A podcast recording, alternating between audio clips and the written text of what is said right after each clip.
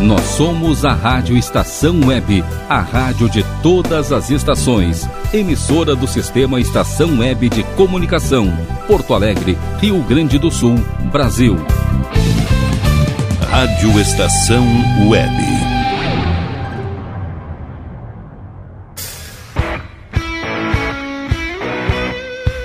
Emoções negativas como dor, medo e raiva tem levado uma legião cada vez maior de pessoas a procurarem ajuda na geometria da alma. O que é, para que serve? Este é o tema fascinante do Alquimistas da Alma de hoje, que, como sempre, tem o propósito de reunir informações, alquimizá-las na busca de um desafio.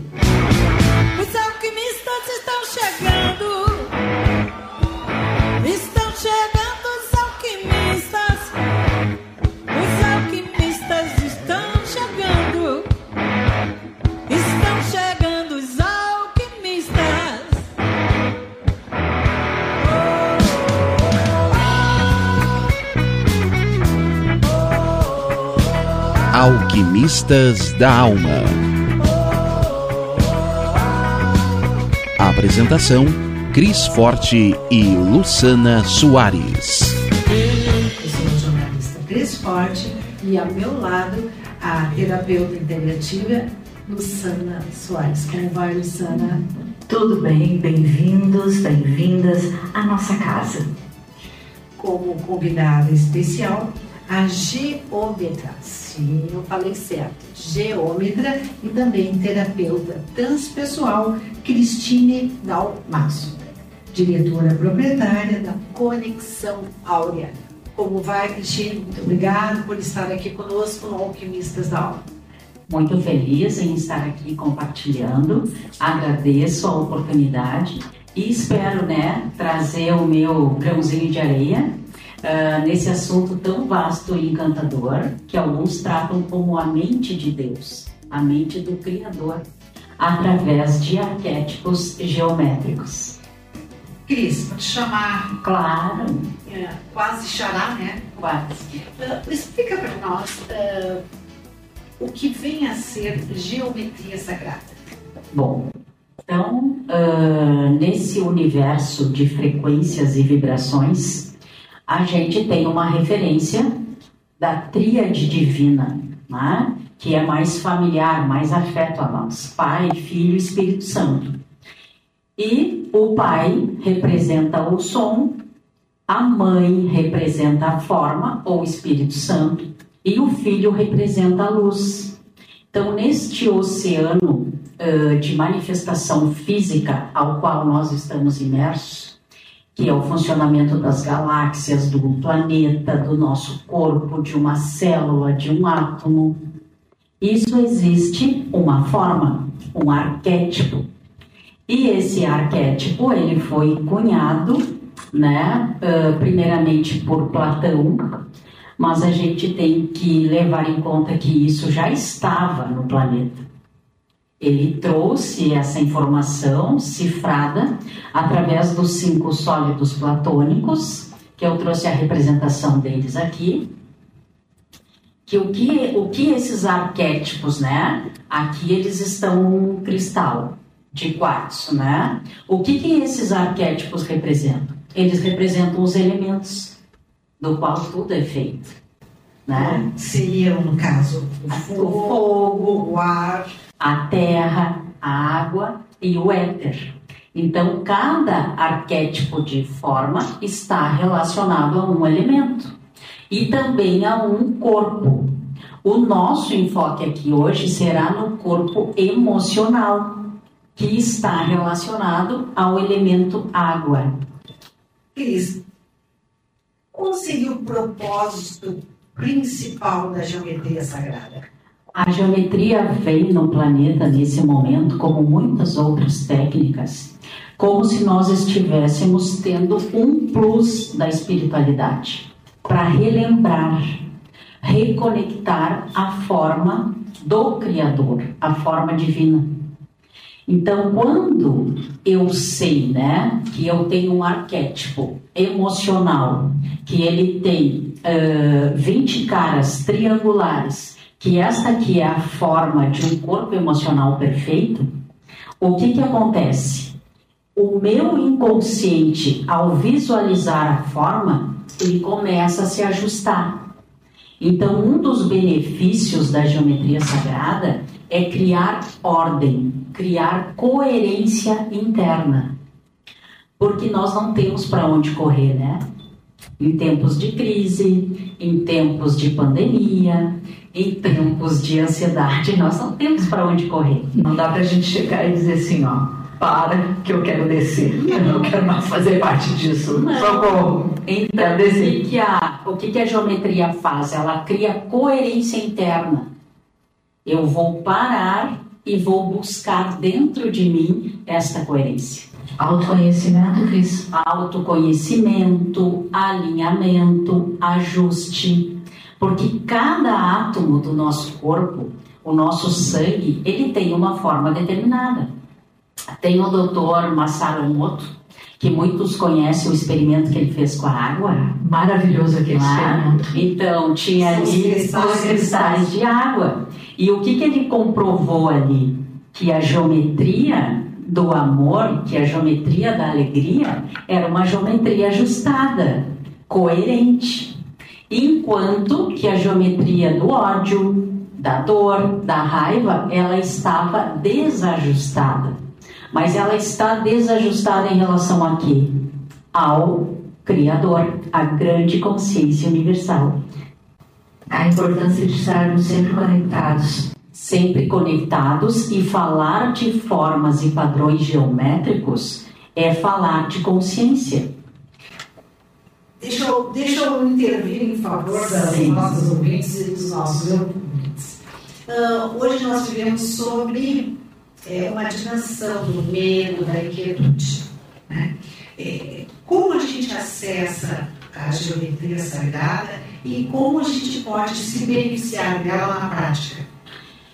Na prática, nós uh, oferecemos cursos, meditações, vivências. Uh, a pessoa poderá construir formas geométricas. Essas formas aqui são construídas nos cursos. Tá? Tipo um artesanato. Um artesanato. Com as próprias mãos. Exatamente. É uma construção em 3D. E quando eu estou tecendo a geometria, o meu inconsciente responde positivamente. A minha célula, ela se ordena coloca energia, né? A eu coloco energia. energia. E um dos maiores benefícios é que a construção ela causa um equilíbrio entre o nosso hemisfério esquerdo e direito. Né? Porque um hemisfério é o racional e o outro é o subjetivo. Então, muitas vezes, nessa compulsão diária, nós estamos desordenados. Ou nós estamos no masculino alto ou no feminino alto.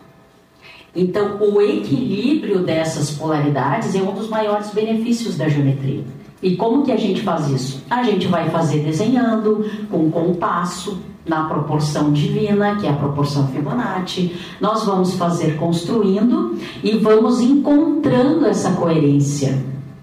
Porque a geometria, ela não convive com a desordem, com a bagunça ela precisa um padrão coerente para se manifestar. É, quando te refere à bagunça, é uma bagunça interior, interior, ela também tem alguma consequência da bagunça exterior. É reflexo.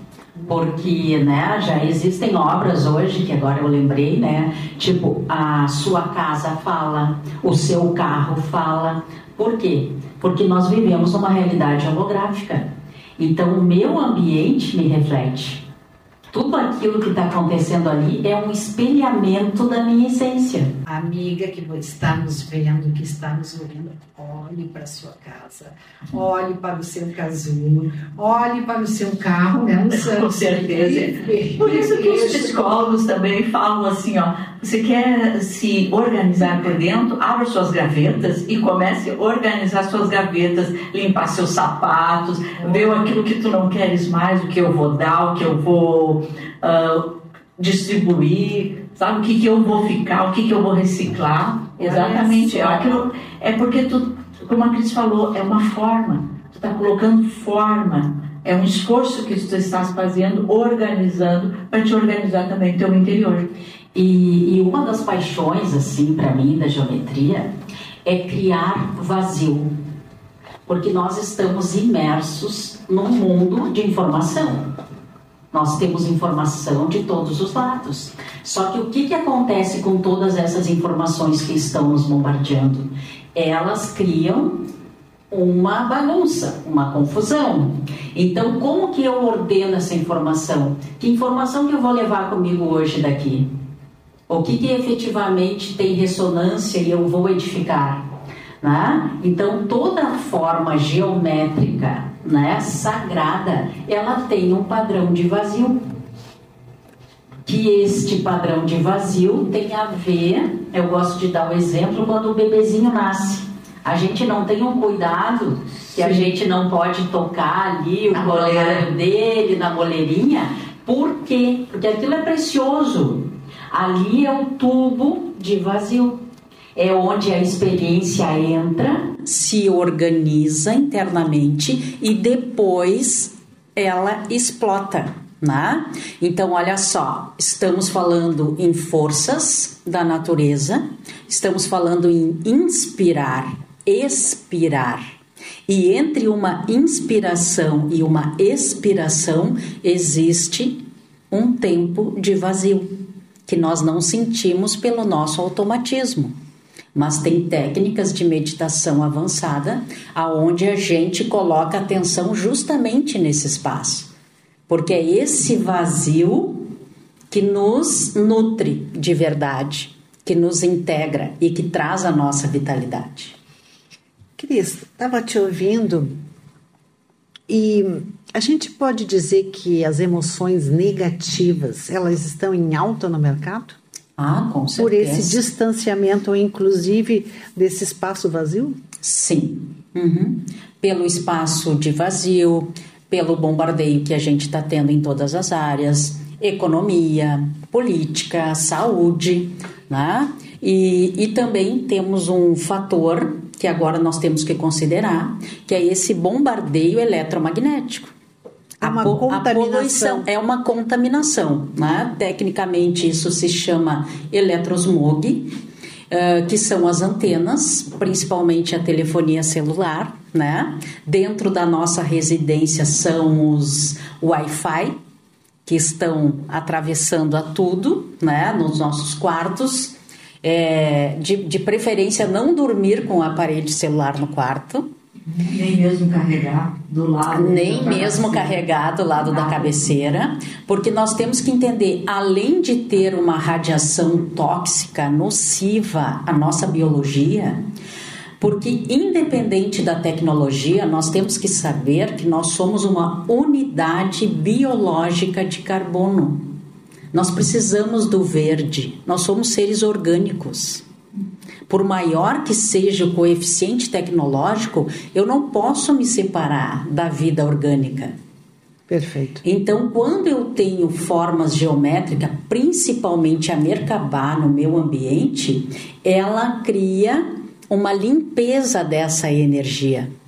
E nós já temos assim grifes, né? Aqui no Brasil eu não conheço, mas eu tive a oportunidade de conhecer na Alemanha, uma grife de confecção aonde as jaquetas têm isolante para contaminação eletromagnético, uh, tem capas para os colchões nas camas. Uh, as crianças, principalmente, estão sendo protegidas disso, porque nós começamos com o quê? Com 2G, 3G, 4G, 5G agora, imagina o 6G. E, e, que consequências essa, essa contaminação pode provocar no corpo físico da pessoa? Total cansaço, preguiça, indisposição, perda de memória. Perda do sono. Perda do sono, né? Então, quando que eu vejo assim que eu considero um crime, né? Zonas residenciais que as pessoas acabam alugando as suas casas para colocar antena de telefonia. Sim. É uma tragédia. É uma tragédia, porque tá, contemporânea. claro, porque está comprometendo a saúde de todas as pessoas que moram, principalmente nessa casa, e os vizinhos. E isso é medível, né? Hoje a gente já tem aparelhos que medem a contaminação eletromagnética. Por que, que um piloto de aeronave ele tem uma aposentadoria especial? E os cabelos brancos bem cedo. Aham, por quê? Porque ele está exposto a uma alta radiação. Perfeito. Então imagina a minha exposição numa antena de celular e a minha exposição agora diante de uma cascata. Olha o processo ionizante. Então nós temos que nos dar conta disso. Não é ser contra a tecnologia, mas tem um lugar para isso. E nós também temos que buscar repor, nós temos que buscar esse orgânico, esse vital. Ah, vou fazer uma propaganda, se tu me permitires, mas eu amei o presente que a Cris nos trouxe. São hematitas? São hematitas. Olha, em primeiro lugar, é é uma graça ah, o invólucro. E depois ah, são pedras, São né? pedrinhas. Uhum. Poderosas. Que explica Nos para nós. protegem e nos trazendo a força, o ancoramento. Porque eu sempre gosto de dizer, né? Que tão importante quanto a copa são as raízes. Ou quem sabe as raízes são até mais importantes, né? É, porque é um momento que nós estamos sendo exigidos essa raiz forte com a terra, com a nossa ancestralidade, com tudo aquilo que é orgânico.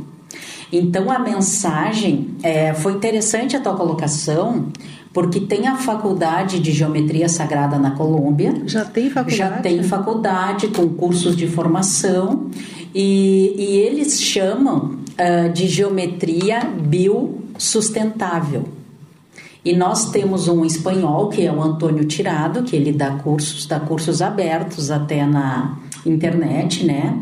Que ele chama de geometria biofractal. Nossa, que Por quê? difícil. Por que fractal? Porque ela tem ligação com Deus, com a fonte divina. Então, o que, que ele diz? Se você puder escolher, né, para nós traduzir assim, de uma forma bem prática, se você puder escolher se você vai morar numa casa eh, com esquadrias de alumínio ou com esquadrias de madeira, Nossa. escolha. Nossa. Entendeu? Escolha o que é fractal, o que tem ressonância com a fonte. Se você vai usar um calçado com solado de couro, ou você vai usar um calçado com solado de PVC, faz toda a diferença. Então, fractalidade é um presente de Deus para nós. Por isso a necessidade de a gente estar sempre em contato com a natureza, pé descalço, na praia, no gramado. Sim. Eu vejo isso muito nos parques, onde as pessoas tiram o calçado e colocam seus pés ali para poder se descarregar aquela energia negativa e ao mesmo tempo carregar-se. Não, e é, e é tão maravilhoso que hoje a física quântica, a física né, das subpartículas, ela já tem nome para isso. É uma chuva de neutrinos. O nosso corpo é um corpo bioelétrico que passa correntes. Então, é, é comprovado, é medível. Não é mais na base da crença. Do achismo. Do achismo. Independente de, de eu acreditar ou não, isso está agindo. Isso está agindo em mim. Então, está na hora de nós começarmos a pensar eh, como onda, não só na matéria. Está na hora de nós irmos além dos cinco sentidos. Então, para aquelas pessoas né, que já viu que tem mais, eu quero o invisível, eu quero o abstrato. Aqui está a forma do invisível e do abstrato. E se nós estivéssemos agora numa realidade não física, numa realidade etérica, como que isso aqui estaria? Seriam vórtices de luz. Cris, tu trouxeste esta estrela cheia de pontas. O, que, que ela significa e, e qual o seu propósito? Esta estrela, ela também está representada no filme Avatar, que é um filme que teve muita audiência e agora nós tivemos o Avatar da Água, que são aquelas formas que saem da árvore, aquelas formas que ficam na água. Por quê? Porque são cristais de consciência, cristais de luz. É como, né? eu fiquei tão feliz o dia que eu encontrei essa forma, porque o Dr. Fred Alan Wolff, que é um físico quântico, que vem para o Brasil, ele tem vindo ao Brasil dar cursos presenciais e ele também tem no YouTube um canal que se chama Dr. Quantum. Então, ele codificou né, a forma da nossa consciência em cristais de vida. Então, olha que maravilha. O dia uh, que nós não estivermos mais ocupando este corpo biológico, o nosso cristal de consciência é preservado. Que lindo. Que lindo, né? Tem tradições que chamam de chamatrina, centelha divina, os três poderes de Deus. Então, todas essas experiências que nós estamos submetidos aqui vai para o nosso HD, vai para o nosso cristal de vida. E isso é imortal. Muito. A gente não termina aqui a gente não termina aqui. Não, não. Imagina só, ah. só ter uma vida. Não, não, não teria como, sentido, não né? Tem, tem uma continuidade. Você não assim, ó, tá, eu morri e acabei. E aí? Uhum. Não é assim. Mas realmente é nessa forma.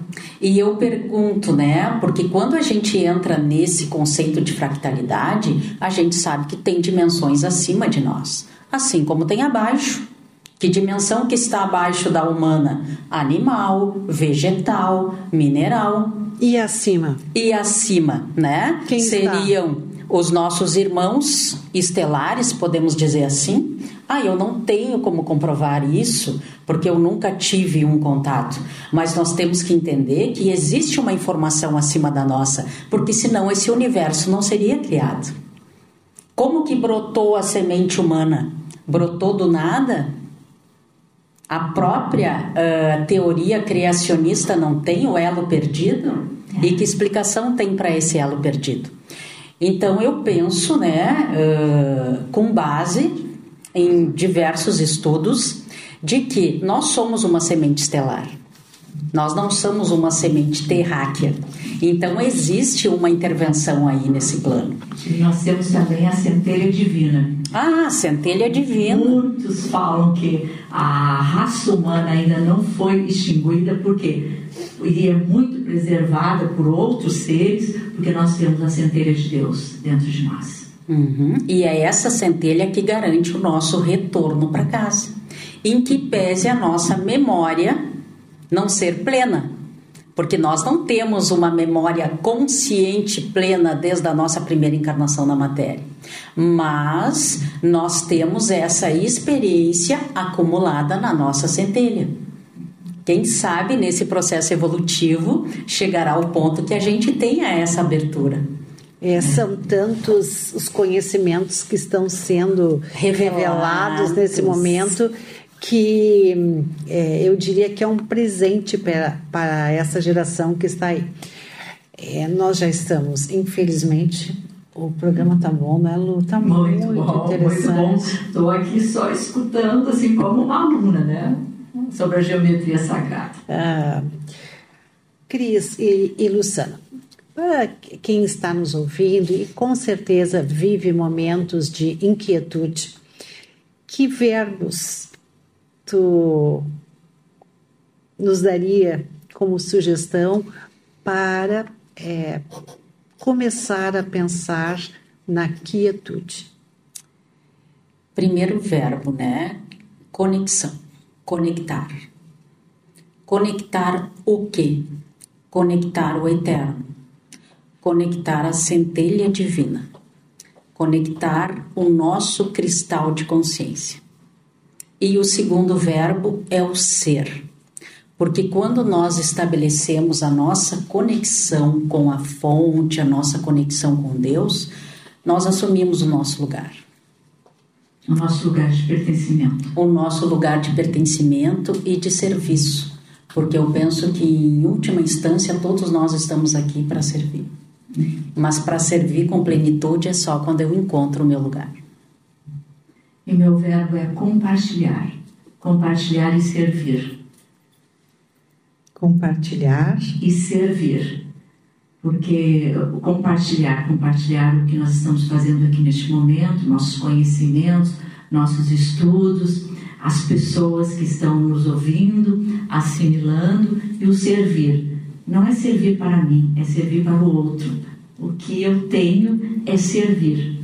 Jesus já falava sobre isso já há dois mil anos atrás. Essas orientações que são sementes de uma vida plena você só encontra aqui no Alquimistas da Alma. Cris, muitíssimo obrigado. Eu quero pela só, presença. Como ela falou em compartilhar, eu quero mencionar a geometria que representa o compartilhar. É, a, é o pentagrama. E esta geometria está fractalizada de uma forma perfeita na rosa.